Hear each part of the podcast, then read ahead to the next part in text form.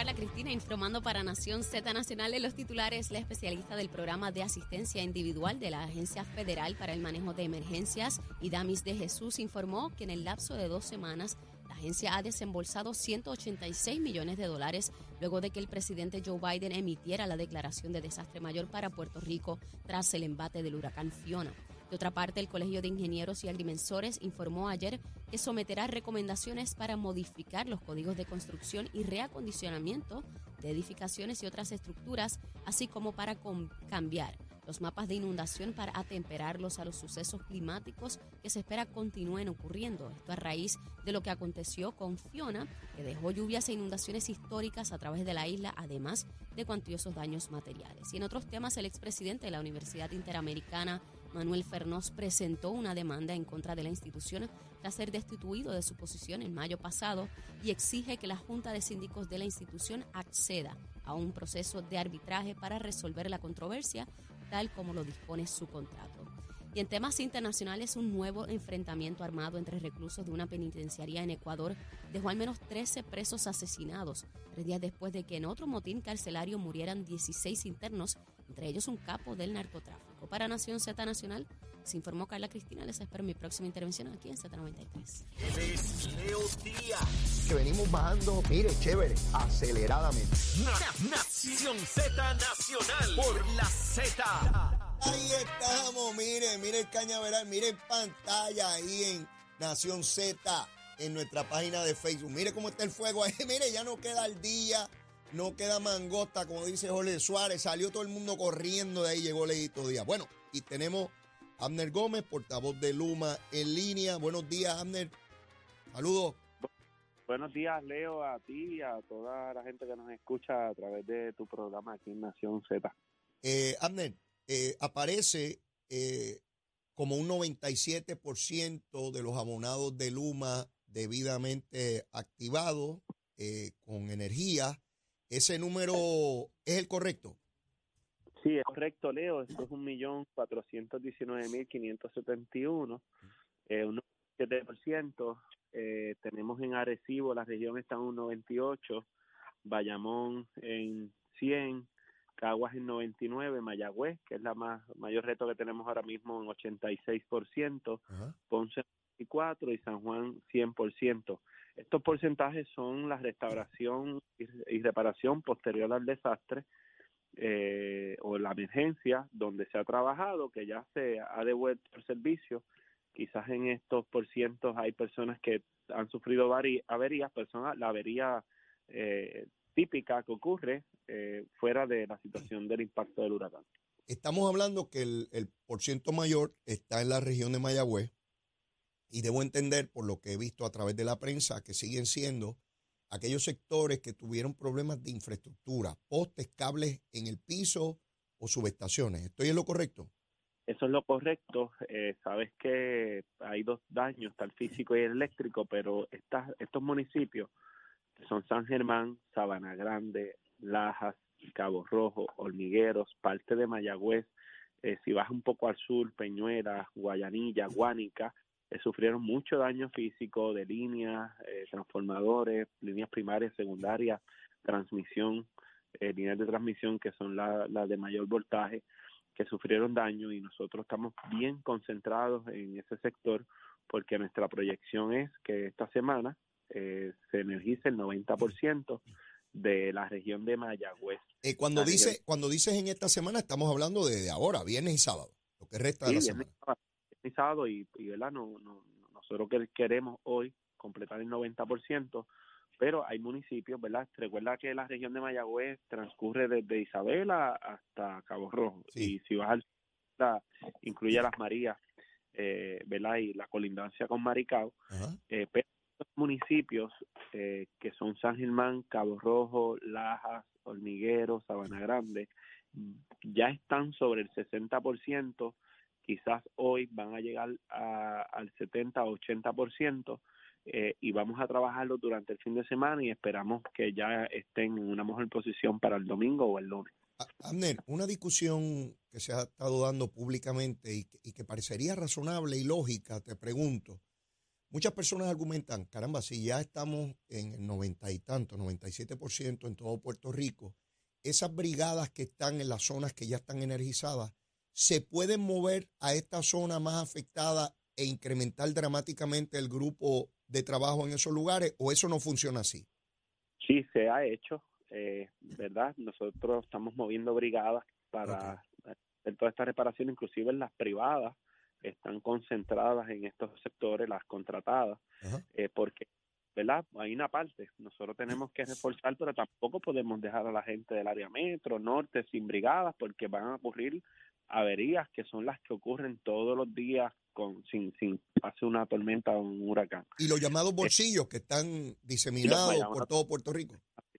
Y los llamados bolsillos que como sabes y lo hemos hablado, eh, que el ejemplo es una urbanización que ya fue energizada, pero que hay una calle o tres casas que no tienen. Mi caso, ese fue mi caso por 16 días. Así fue, y, y, hay que llamar a nuestro número 1844 eh, 888-5862 y que lo notifiquen, ¿verdad? Para atender ese, ese bolsillo.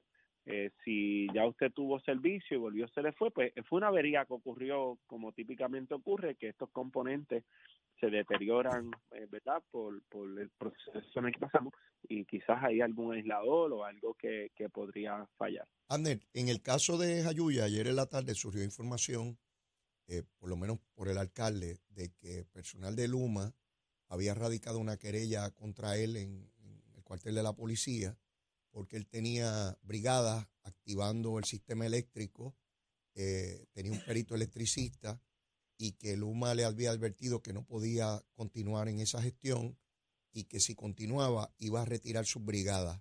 ¿Qué, qué ocurre con esto? Explícame qué es lo que hay. Mira, Leo, eh, y esto lo voy a decir con mayor la mayor sensibilidad porque nuestra gente necesita que se le devuelva el servicio, pero hay que hacerlo de forma responsable poder el, el, el poder este tratar de manipular las líneas sin coordinación con Luma puede provocar un accidente y hasta la muerte de un empleado de línea de Luma o de cualquier compañía contratada o excelador.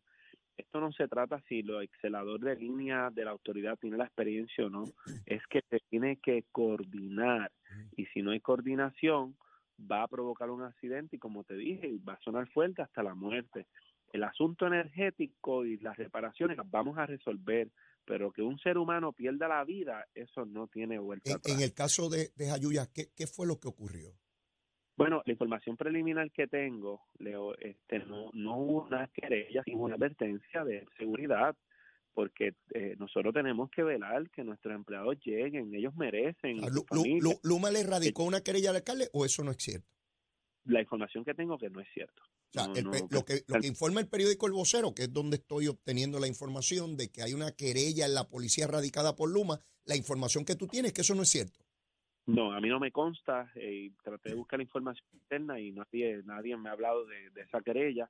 Sí, nosotros, el equipo de operaciones, eh, cada vez que esto ocurre, porque no solamente es Ayuya, hay otros municipios que los alcaldes han querido hacer tomar estas acciones, el llamado de seguridad, Leo, ¿verdad? Y vuelvo y repito, nuestra gente merece llegar a su casa a, reencontrarse eh, con eh, su eso, familia. Eso yo lo entiendo, Amer, pero quiero que el pueblo esté claro, porque para mí lo, lo importante aquí es la verdad, la verdad. no, no hubo una querella, según tu información, al alcalde. ¿En algún momento Luma ha amenazado a algún alcalde con que si no coordina los trabajos va a retirar su gente del pueblo, de todo el pueblo? Bueno, es una, ¿verdad? Quizás puede, pueden llamarle eh, amenazas, pero es una advertencia que se le hace por seguridad. Eh, y la realidad es que nosotros tenemos que velar por la seguridad de nuestra gente y, y cada vez que alguien está manipulando la línea, son alcaldes, son ciudadanos que se aventuró a hacerlo, hay que ir a la persona y dejarle saber cuáles son los, procedimientos. Para, para, explicarlo en arroz y habichuela, como nosotros hablamos allá en el barrio, en Capetillo, en Sabanayana, eh, lo que está haciendo Luma es, alcalde, no puede tener personas energizando líneas sin nuestra coordinación. Si lo sigue haciendo, nuestro personal no puede tocar las líneas, no puede hacer el trabajo porque, porque pueden morir. Eso es lo que está ocurriendo. Eso es lo que está ocurriendo, Leo, y lo acabas de explicar muy bien. O sea, que na, eh, quien, el alcalde que diga, ah, me amenazaron porque entonces van a quitar a todo el mundo. No es eso, es que le están diciendo, si estás energizando en línea no puedo poner a mi gente a trabajar porque los vas a matar. Eso es lo que le están diciendo. Lo que estamos diciendo, y para ponerlo en contexto, imagínate que eh, un, equipo de brigada de nosotros está eh, sustituyendo un transformador y en la línea a principio eh, vaya y, conecte un fusible, es lo que la gente le llama machete, y necesita la línea, ¿qué va a pasar? Sí, van a morir obreros, van a morir.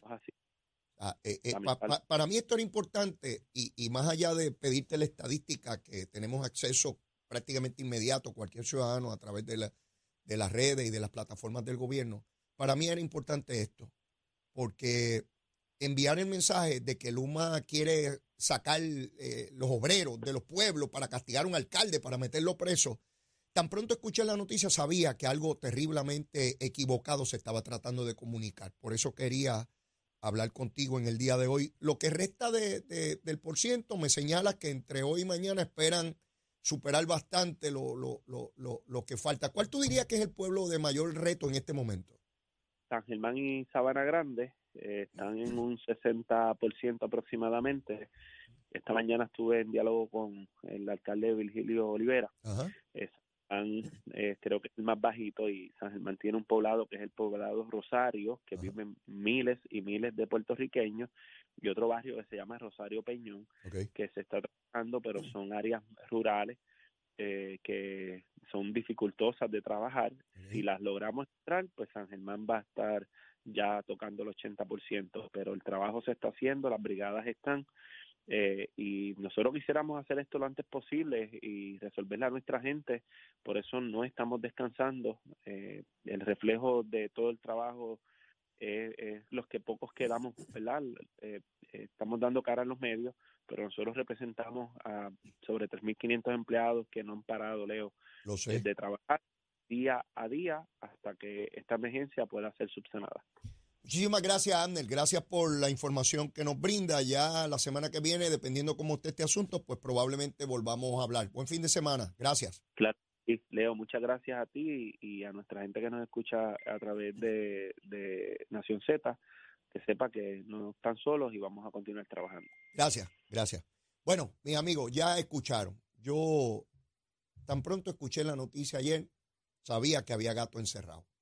Sabía. Mire, cualquier persona, sea el municipio o quien sea, si energiza líneas y Luma no lo sabe, pueden matar a alguien. Se los he dicho, pueden matar a alguien. Los alcaldes y su equipo de trabajo pueden limpiar carreteras, pueden atender el problema del vegetativo que esté relativamente cerca, no encima de línea, porque eso es peligrosísimo, pero pueden hacer que los caminos estén limpios para que la gente de Luma llegue de inmediato a hacer el trabajo que corresponde.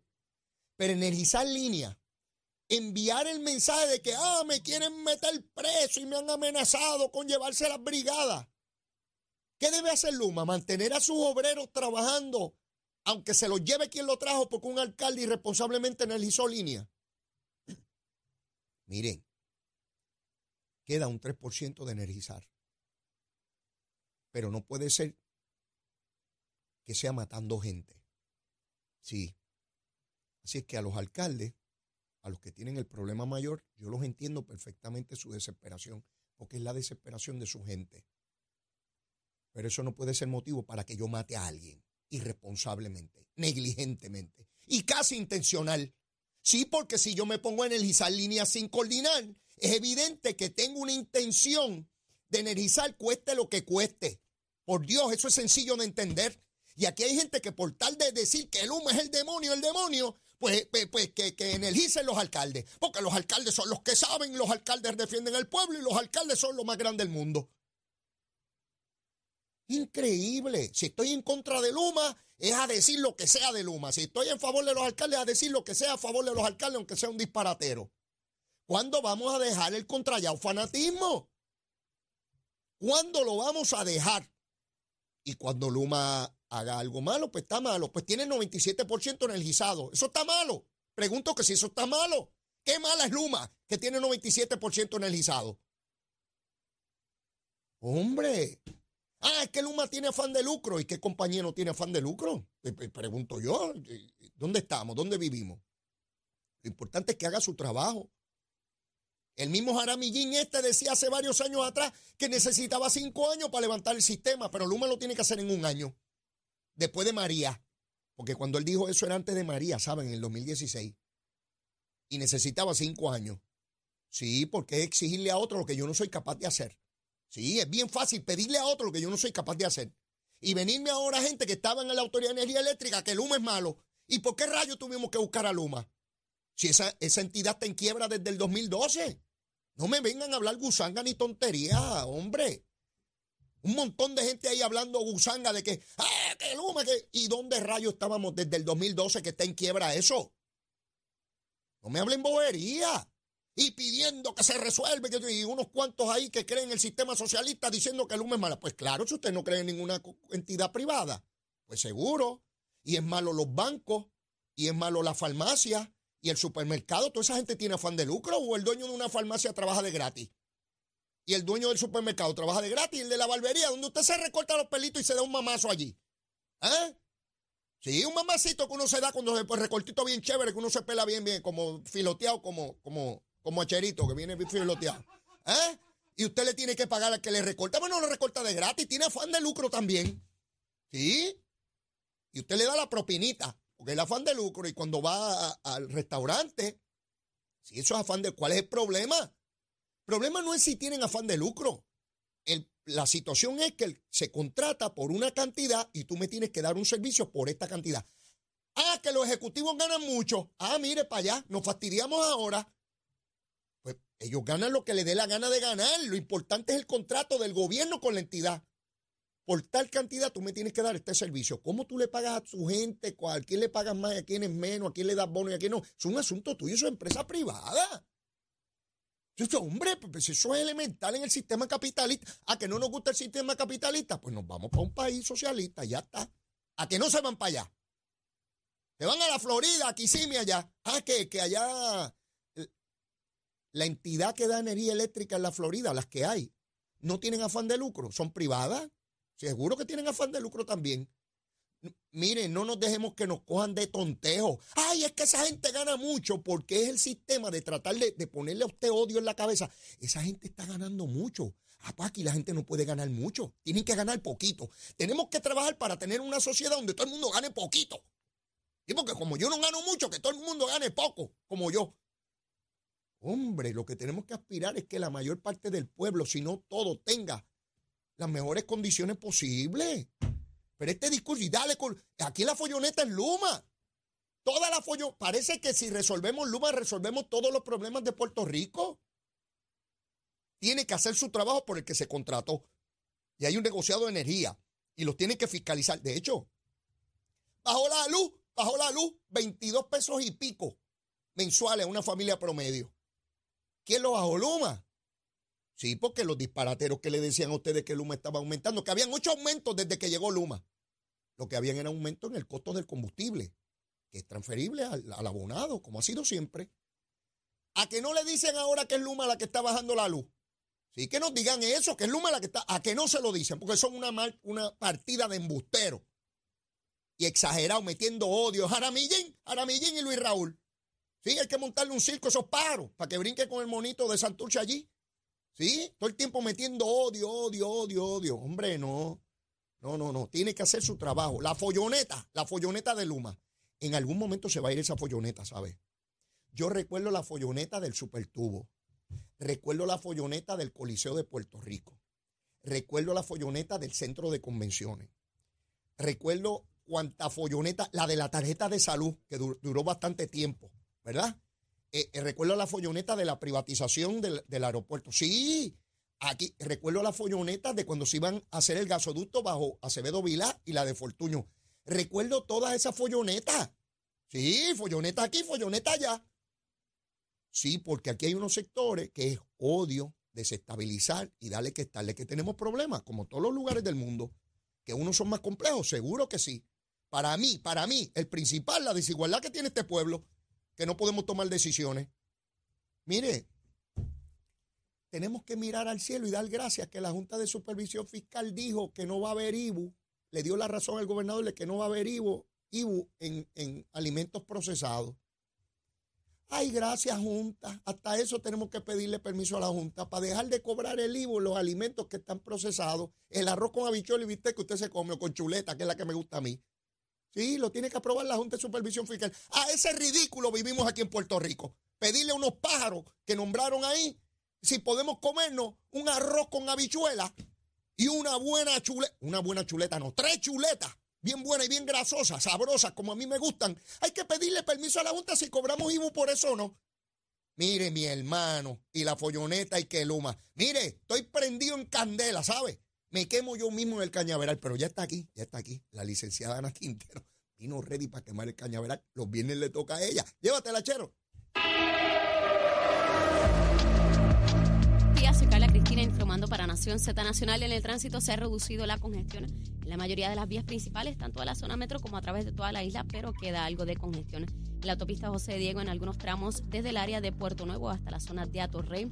Igualmente en el expreso Martínez Nadal está un poco ataponado desde la intersección con la 177 hasta el área de San Patricio. Esto debido a un accidente vehicular reportado más temprano en la zona.